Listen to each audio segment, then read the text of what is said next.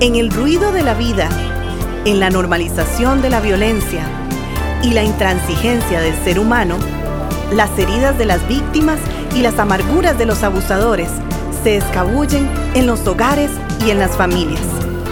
Levanta, propone un acercamiento integral, uno desde adentro, desde los lugares donde solamente Dios puede entrar.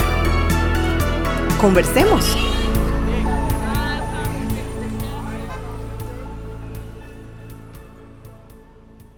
Muy buenos días, gracias por acompañarnos y tengo pues como cada semana el privilegio de tener a mi amigo, hermano, pastor Alonso, que aparte de saludarte, mi hermano, te doy la bienvenida. Gracias. Porque has estado en unas conferencias de Levanta en el hermano país de México y ha sido pues toda una bendición, eh, sé que para tu vida y también pues para el, el proyecto del ministerio. Así que bajo esta perspectiva te doy más que saludo, bienvenida también. No, gracias, gracias. Aquí vengo con los tacos y con el chile eh, ah. haciendo sus efectos, ¿verdad? Me imagino que sí. Sí, sí, pero gracias a Dios, gracias mi hermano y como siempre un gusto compartir con vos. Este, también, sí, estuvimos allá en, Monterrey, México, y los hermanos de la iglesia Casa de Dios por allá, eh, un tiempo excelente. Ahí sí, sí, así que gracias a Dios por lo que nos permite hacer por allá. Y aquí también, por supuesto. Claro. Y empezamos o continuamos con los temas de nuestros podcasts, ¿verdad? Y hoy creo que el tema que, que hablamos es buenísimo. Así lo voy a decir con bombos y platillos previos. el poder de la presencia. Wow. Qué bueno. Sí, sí, sí. Qué bueno. Y se va a desarrollar en, en dos programas. Y esto es dentro de la perspectiva de la crianza eh, la delegación que el Señor nos ha dado como padres. ¿Y por qué hablamos de esto? Pues evidentemente porque evitamos una generación o contribuimos eh, para que no se alce una generación con malos manejos de frustración, eh, pues con, pautas relacionales disfuncionales, que todo apunta pues a que alimente la violencia relacional y social, etcétera. Sí, sí, totalmente. Creo que esta base de que estás hablando, ¿no? Es a ver, ¿cómo, cómo lo puedo decir sin enredarme? Eh, es un método preventivo ante la violencia doméstica. Padres presentes. Y voy a hacer aquí un énfasis que me gusta hacer. Padres hombres, machos, masculinos, presentes en la vida de sus hijos. Claro. Claro. Y esta presencia es también accesibilidad, ¿verdad? Y, ah. en, las, en las distintas etapas del crecimiento, porque eso es muy importante. A veces eh, se puede entrar con una ilusión paternal hacia una primera etapa, tal vez en la infancia, desde 0 a 3, 5 años, etcétera. Pero eh, esto es un, un, ejercicio, una delegación que también significa estar presentes en la adolescencia, en la etapa de jóvenes, en nuestros hijos, inclusive cuando ya dejan de estar a nuestro lado, eh, esa necesidad de estar presentes también, que ellos sepan que tienen eh, pues un, hogar seguro donde acercarse, donde pedir consejo. Entonces, este tema me parece que es muy relevante. Creo que es sumamente importante, eh, usando tu palabra relevante, por supuesto. Y cuando hablamos de, presentes, creo que hay dos palabras importantísimas que vos mencionaste, presentes y accesibles. Eh, a veces pensamos que con, solamente que esté el cuerpo ahí como, como un monigote, ¿verdad? En, el, en casa es suficiente, ¿verdad? Pero esa palabra accesibles para nuestros hijos, es decir, que cuando vengan a buscarnos con sus cosas importantes, porque probablemente van a venir nuestros hijos, si son pequeñitos, ¿verdad? Papi, ve el dibujo que hice. Y tal vez no es, no es una obra de arte completa, ¿verdad? Eh, y eh, uno está ocupado en otras cosas, pero va mucho más allá de eso va esa, eh, lo que acaba de mencionar vos, de accesibilidad. Estoy presente a las necesidades, cualquiera que sea, de nuestros hijos. Eso es fundamental. Y con esto le damos el mensaje al hijo, bueno, tu experiencia anterior, sea este dibujo o cualquier otra cosa, es real y merece ser expresada, respetada y atendida, ¿verdad? Y este, mi hermanos, es la base de, cualquier otro desarrollo, porque nosotros, eh, mm, pues pensamos que la estrategia del desarrollo de nuestros hijos es lograr que ellos hagan cosas o eh, crezcan desarrollándose en cosas, llamémosle deportivas, artísticas, tecnológicas. Por supuesto, no es que esto eh, no esté bueno. Claro. Lo que quiero decir es que el desarrollo como tal, la base de ese desarrollo está en que el hijo sienta la presencia y la interacción, la conexión, esa relación fundamental entre padre e hijo. A partir de esta conexión es de donde nosotros les enviamos al desarrollo de otras actividades físicas, artísticas, etc.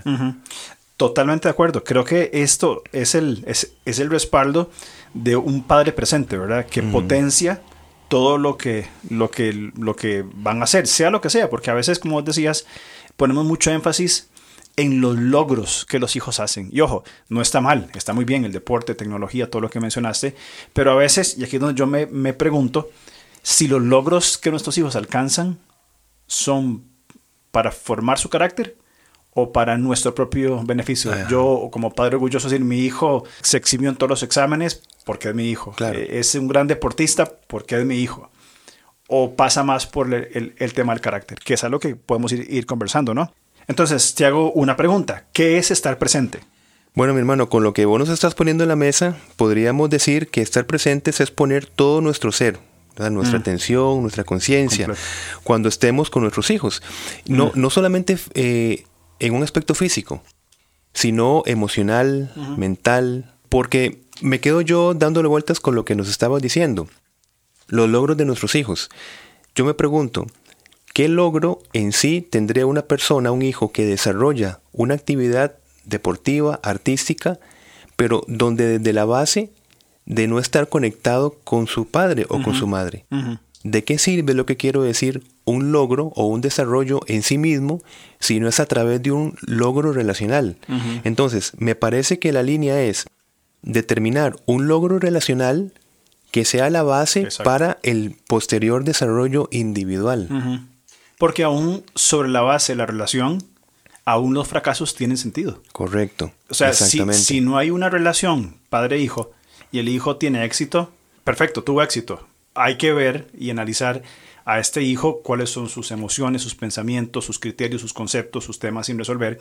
Pero si lo hacemos desde el aspecto relacional, si gana, ganancia. Si pierde, ganancia. Claro. Porque si fracasan estos emprendimientos, como todos vamos a fracasar en muchas veces en nuestra vida, eh, hay una relación que a partir de un fracaso nuestros hijos puede fortalecer para avanzar en cualquier área que sea, ¿no? Sí, me, interesa esto que estás diciendo. Estás hablando, creo, como hay una base segura desde la cual nos enfrentamos a las diferentes circunstancias de la vida, sea que nosotros las cataloguemos como éxitos o como fracasos, pero nos podemos regresar a, esa base segura que es la relación de padres. Y esto me lleva a pensar que nos quita una carga de encima, mi hermano, en el sentido de pensar que somos padres perfectos. O, padres que no, vamos a ver, que podríamos decir, eh, yo no contribuí para el desarrollo deportivo de mi hijo, yo no contribuí para el desarrollo artístico por una razón económica o por diferentes circunstancias. Eh, creo que no fui un buen padre. Hay un gran error en esto porque lo principal es que nosotros estemos presentes para nuestros hijos. Ajá, correcto. Esa es la base fundamental, indiferentemente de que ellos hayan entrado en un curso tal o ido, a un campamento fuera del país para tal desarrollo, no importa. El punto es estar presentes y esto es algo que todo padre tenemos, pues Dios nos capacita, como vamos a ver en estos podcasts, para que nosotros eh, reorientemos esa base segura desde la cual nuestros hijos se lanzan al mundo y empiezan a interactuar con sus circunstancias. Podemos decir entonces que la relación firme padre-hijo se basa más en quién es mi hijo más que en lo que hace. Exactamente. Es decir, el carácter que va a desarrollar en la victoria o en la pérdida, fracaso o triunfo, ¿verdad? Eh, es más importante quién es él y no los logros que, él, que él consigue. Y qué interesante esto que estás poniendo, porque yo me pregunto, ¿Sabemos realmente quiénes son nuestros ah, hijos? Mejor apaguemos esto y vámonos con esa, pregunta. Claro, porque, porque si desde, este, desde esta visión nos metemos en el mundo de nuestro hijo o nuestra hija, esa es la base de todo. Realmente sabemos cómo sienten, cómo sienten, qué piensan, cómo piensan, cuáles son sus necesidades, qué hay detrás de sus comportamientos, qué frustraciones hay en ellos y por qué. Todo este ejercicio es inclusive parte de la respuesta a la pregunta que hiciste, ¿qué es estar presente? Estar presente es el poder tener la sensibilidad para ver, para ver bien profundamente a nuestros hijos o hijas. Es que ese concepto que estás poniendo, o esa pregunta, ¿sé yo quiénes son mis hijos? ¿Los conozco? a ver, yo me atrevería a decir que muchos de nosotros responderíamos eh, empezando por la palabra supongo que, o la expresión supongo que es, o lo que yo percibo es. Pero creo que esa es parte fundamental de la paternidad, eh, eh, fundamentada en, en, la verdad revelada por Dios.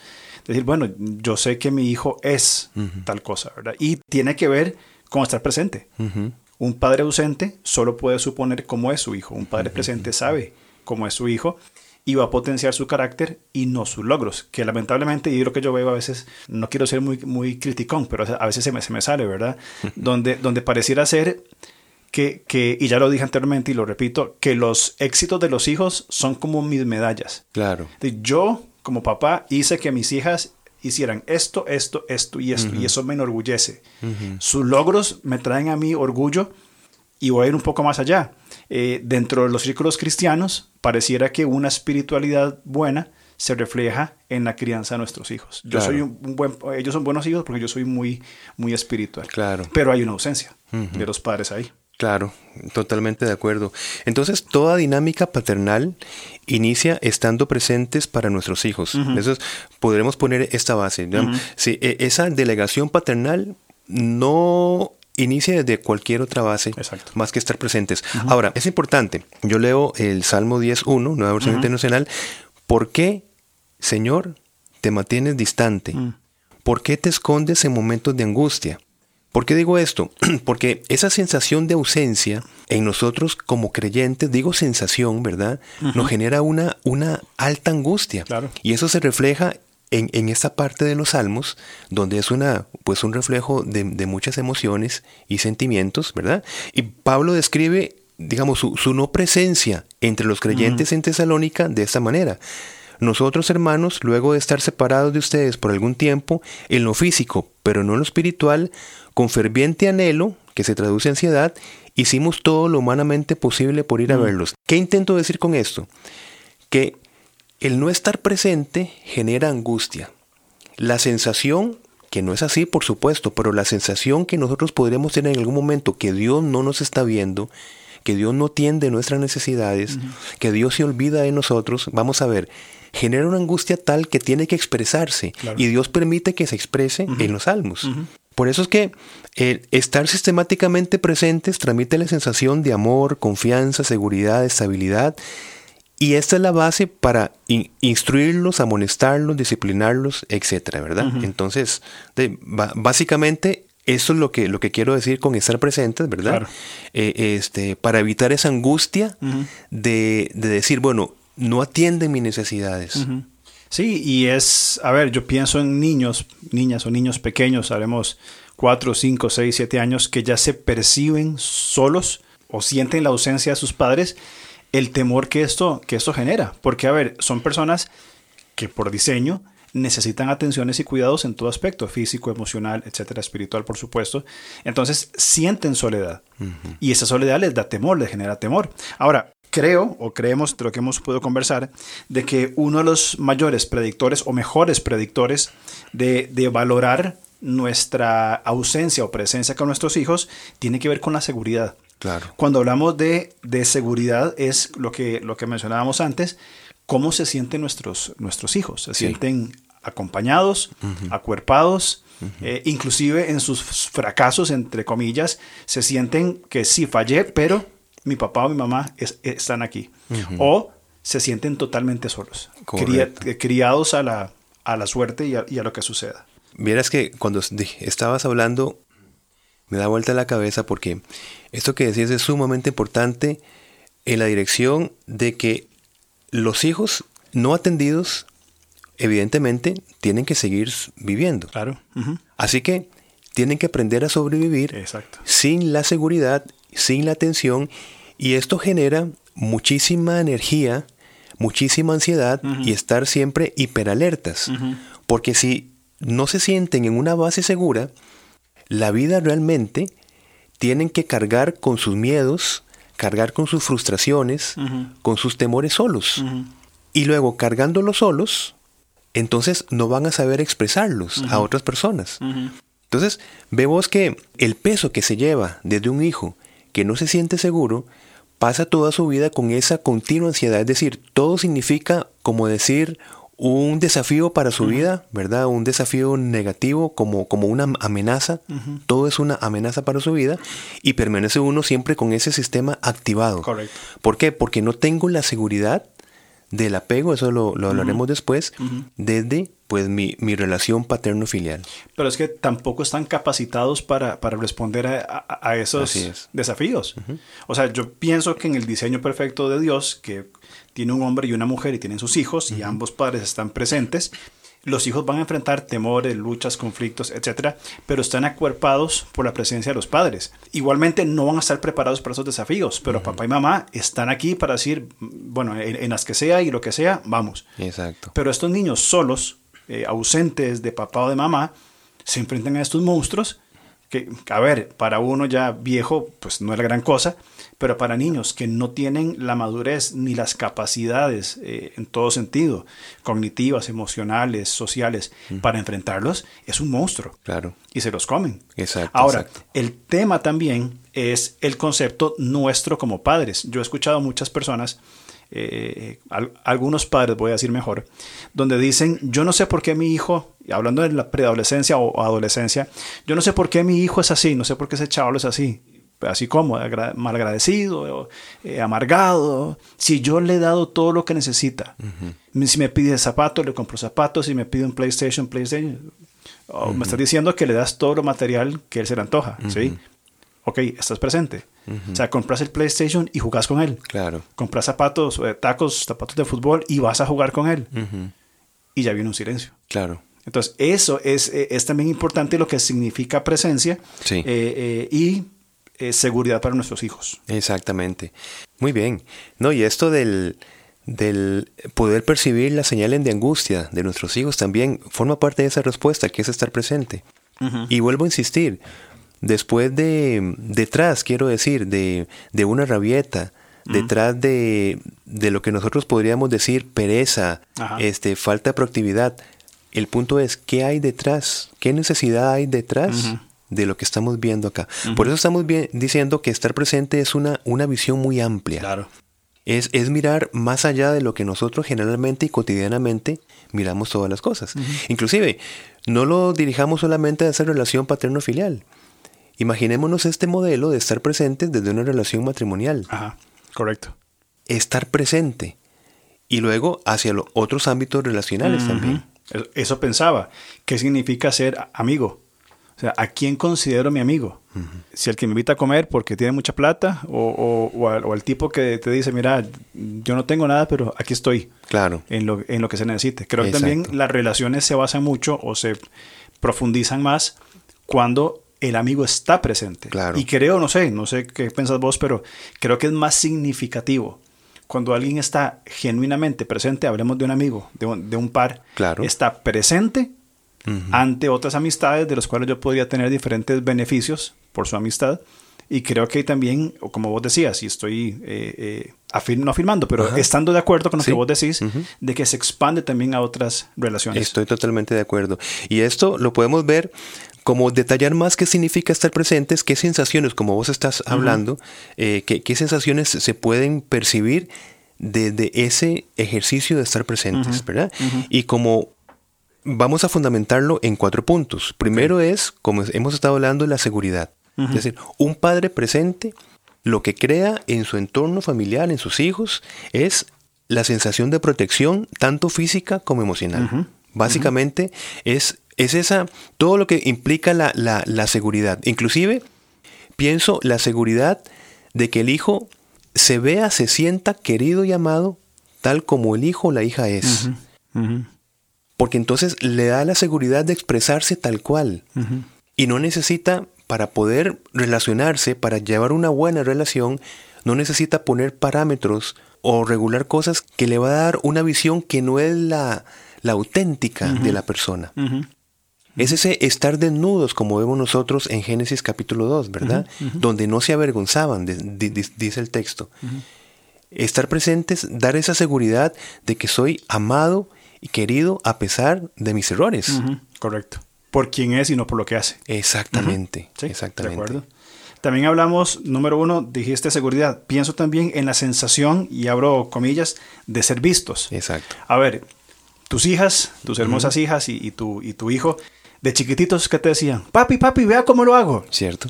Y lo más simple, una vuelta a la bicicleta, cómo nadaban, ¿verdad? Y era vea y vea y vea. mis dos hijas lo hacían, por supuesto. Abby más que Mari, ¿verdad? Hoy Abby ya como preadolescente, ya no es vea, vea, ahora es contarme todo lo que le pasa en la escuela. Claro. ¿Verdad? Y tiene la habilidad de la mamá de ser muy expresiva. Entonces, papi, véame cómo lo hago. Hablamos tanto de calidad como de cantidad de tiempo. No es una u otra, son ambas. Exacto. Y no solamente pasamos por verlo y, a ver, seamos honestos. A ver, a ver, y lo, lo vemos. Ah, muy bien, qué carga. Y seguimos en lo nuestro. Sino sintonizarnos con ellos. Sí, así es. Participar de, de, su mundo, de su desarrollo, hacer que se sientan sentidos. Es decir, mi, mi, tata me está viendo, me está escuchando. Y es importante para ser presente. Qué bonito, qué bonito esto. Eh, pienso una, una familia que es un gran nosotros, ¿verdad? Un, un, gran nosotros no significa que es un yo dominante, ¿verdad? Que, que, empieza a buscar reproducirse en, en, sus otras, en sus otros miembros, el gran yo, sino es una reunión de, de esos yo auténticos que forman un gran nosotros. Exacto. Interrelacionados, nos complementamos, nos amamos y nos respetamos. Yo eh, disfruto muchísimo saber que algunas de mis hijas no son como yo. Sí. Es, es, es, un gran alivio. Sí. eso, trae paz en nuestros hogares. Claro que sí. Gracias a Dios no se parece a mí. Claro. Y, y ese esfuerzo de tratar de ser clones es el, el, modelo familiar disfuncional de un gran yo dominante. Ajá. Un tremendo yo orgullo. Eh, todos tienen que pensar, sentir y decidir igual que yo. Sí, totalmente de acuerdo. ¿Qué más implica? Eh, porque dijiste cuatro. Sí. Cuatro elementos, parte de estar presente. Seguridad, sensación de ser vistos. ¿Qué más agregamos? Mira, consuelo, desde una relación contenedora, ¿verdad? Porque ayuda a superar las diferentes digamos, eh, circunstancias que nuestros hijos e hijas van a tener. No es evitarles el dolor, eso es imposible, sino que sientan que no van a tener que sufrir solos. Como dice la palabra, alégrense con los que están alegres, lloren con los que lloran. Romanos 12, 15, eso es el, consuelo, dentro de la perspectiva de estar presente. Qué bueno. Y la cuarta, hablamos de estar a salvo. Es decir, la sensación de sentirse a gusto con nosotros mismos y en nuestro mundo. Son cualidades que van a, caracterizar eh, lo que llamamos un apego seguro. Es decir, yo sé que en casa, que casa es mi lugar seguro, que en términos de violencia doméstica, creo que, y lo hemos dicho en otros, en otros programas, el hogar y la iglesia deben ser lugares seguros, donde sus eh, miembros, familia, eh, eh, personas en la iglesia, puedan decir, hermano, estoy luchando con esto, ayúdame. yo sé que aquí puedo expresarme, yo sé que aquí puedo hablar y no voy a ser juzgado, atacado, criticado, sino respaldado por una comunidad, la familia, o una comunidad de la iglesia. Ahora, aquí voy a sacarme una raíz de... No, no, no es una raíz de amargura, es, un asunto pendiente que yo tengo con, con, con David. Okay. Eh, David, el, de la Biblia. sí, sí, sí. Eh, he estado leyendo esto, este tiempo mucho Samuel y Crónicas y estos libros, y que me perdone David, ¿verdad? Pero estos cuatro aspectos que aquí se mencionan de un padre ausente, los tuvo David. Eh, y, lo hemos hablado fuera de micrófonos cuando se da la violación de Tamar en 2 Samuel 13 eh, y continúa. Viene una serie de eventos: el asesinato de Amnón, la, rebeldía de Absalón, eh, cuando muere Absalón, los lamentos de David. Desde la narrativa del texto, David no da seguridad ni a, a, ninguno de sus tres hijos, por lo menos Tamar, Amnón y Absalón no les da la sensación de ser vistos. Vos nos enseñabas en, un taller de que Tamar, después de ser violada, se va y su hermano le dice, ¿qué es aquí? No diga nada. Y papá brilla por su ausencia. El consuelo de haber asesinado a su hermano, el consuelo de haber sido violada, eh, el sentirse a salvo. Entonces, David fue un hombre conforme al corazón de Dios, que sería un buen tema para algún programa algún día. Pero si hay un ejemplo eh, que a mí me está quedando muy marcado en cuanto a mi paternidad, es el ejemplo de David. Correcto. De decir, eh, las consecuencias que él cosechó por no estar ausente comparado con el éxito que tuvo como rey y todo lo que alcanzó para Israel a nivel eh, de reino. Lo maravilloso de eso, mi hermano, es que la Biblia muestra esa condición humana eh, donde no necesariamente es compatible como las personas se muestran en sus, por ejemplo, en sus éxitos ministeriales, en su fervor evangelístico, eh, empresarial, llamémosle. Pastoral. Pastoral, exactamente. Y desde cómo está presente en su familia. Eso. Entonces, claro que vemos un, ejemplo eh, eh, pues muy evidente en, la vida de David, que sería, como, como estás diciendo, un, buen, un muy, muy buen análisis para contextualizarlo con las cosas que vemos, mi hermano, todos los días. Exactamente. Y que es algo de la vida cotidiana y que Dios sabe y Él trata con nosotros. No estoy descalificando a David porque eh, Hechos dice que fue un hombre conforme al corazón de Dios. Sí. Tenemos que empatar todo esto en un gran rompecabezas, por supuesto. Pero sí es ejemplo, un ejemplo a no seguir. Exacto. Ahora, ¿qué nos puedes decir desde lo que es un apego seguro? Claro. Y todo esto, mi hermano, de estar presente realmente nos lleva al tema de fondo, que es lograr el apego seguro, que es lo que vamos a desarrollar en el próximo podcast. Ajá. Es decir, desde el estar presente no, nos lleva al objetivo esencial. Exacto. Que es un tipo de apego apego seguro. Eh, puntualmente, estar presentes es el medio para el objetivo principal de apego seguro. Es decir, como padres, no somos solo un refugio seguro, sino también una plataforma de lanzamiento. Es decir, desde el apego seguro eh, que nosotros desarrollamos y que podemos desarrollar, y eso es importante, desde cualquier etapa de nuestra paternidad, porque nosotros podríamos estar pensando, carambas, no he procurado ese estar presente, el, dar seguridad, eh, que mi hijo o hija se, eh, se sienta vista, el, consuelo o que esté segura, ¿ves? Pero esa es una posición que podemos nosotros asumir en cualquier momento de nuestra paternidad. Y eso es lo maravilloso. Sí, eh, creo que es congruente, es consecuente más bien lo que me estás diciendo. Es decir, estar presente no es el fin. O sea, vez vamos profundizando más. Estamos hablando de la normalización de la ausencia paternal. Pasamos a el llamado a estar presentes, pero no basta con estar presentes, sino que como decís, es una plataforma de lanzamiento para proyectar a nuestros hijos como completos en todo aspecto de la vida. Empezando por su relación con el Señor y todo lo que ahí eh, ellos se, se, se planteen entonces. Exactamente. Pues bueno, tenemos eh, como padres creyentes en Jesucristo pues muchas aflicciones, ¿verdad? Hermanos, desánimos, frustraciones, pero el Señor nos ha dejado una promesa que determina profundamente nuestro sentido de seguridad, confianza y ser vistos, ¿verdad?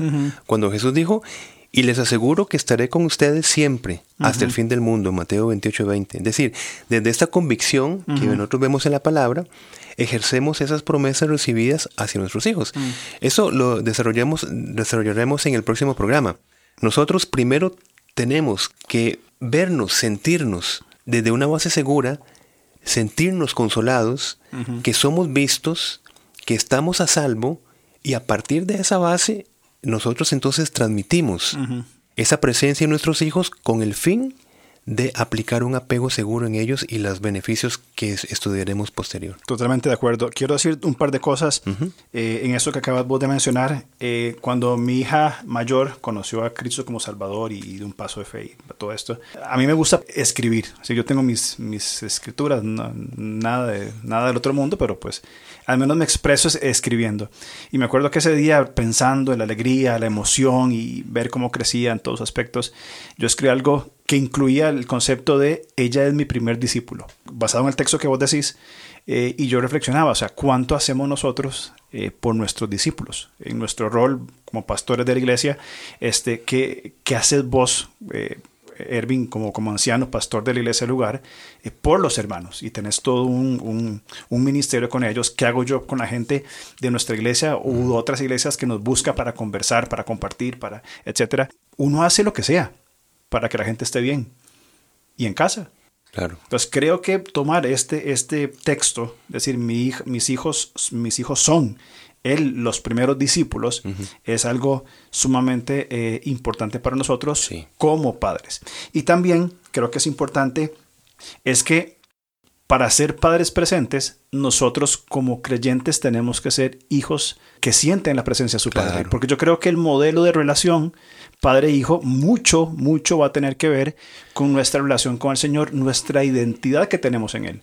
Porque, no sé, y me corregí si me equivoco, Dios ve quiénes somos más de lo que hacemos. Claro. Samuel, otra vez con Samuel y David, Dios le dijo a, a Natán, a, Samuel, perdón, le dijo, no mires lo grande que es, lo fuerte, lo capaz, porque Dios mira el corazón. Cuando estaba ungiendo a David como, como rey. Claro. Correcto. Entonces, ese modelo también de nosotros sentirnos sentidos por Dios, claro. lo podemos eh, desarrollar también con nuestros hijos. Esa experiencia, claro, es, transmitir esa experiencia de, de, sentirse sentidos. Exacto. Y, y creo que, terminando el punto, creo que en la iglesia estamos presentando un modelo muy, muy necesario en la iglesia, donde las personas se sientan eh, seguras, se sientan vistas, se sientan consoladas y que se sientan a salvo. Exacto. ¿Por qué? Otra vez, porque esas son las características de un apego seguro. Y es posible estar en una iglesia donde las personas no se sienten vistas, donde lo que está en su interior, sus temores, más bien les causa vergüenza. Yo me avergüenzo de decir mis temores porque eh, se, van a corregir de una manera muy fuerte y no tengo que tener ese temor, esta ansiedad, etc. Y por eso eso falla en no ser vistos, como realmente nosotros somos, como este modelo familiar que decimos. El hijo o la hija empieza a ocultar cómo realmente se siente y ¿qué pasa? Empieza a cargar esas emociones sola o solo. ¿Y cuántas personas en la iglesia cargan con asuntos pendientes? Tremendo lo que estás diciendo y te tiro otra ahí. ¿De quién es responsabilidad esto? Del liderazgo. Exacto. Y nosotros como pastores de la iglesia lugar, si la iglesia lugar no es un lugar seguro, un lugar donde la gente se expresa, es un asunto nuestro. Y si en casa nuestros hijos no se sienten seguros, consolados, a salvo, es un asunto mío.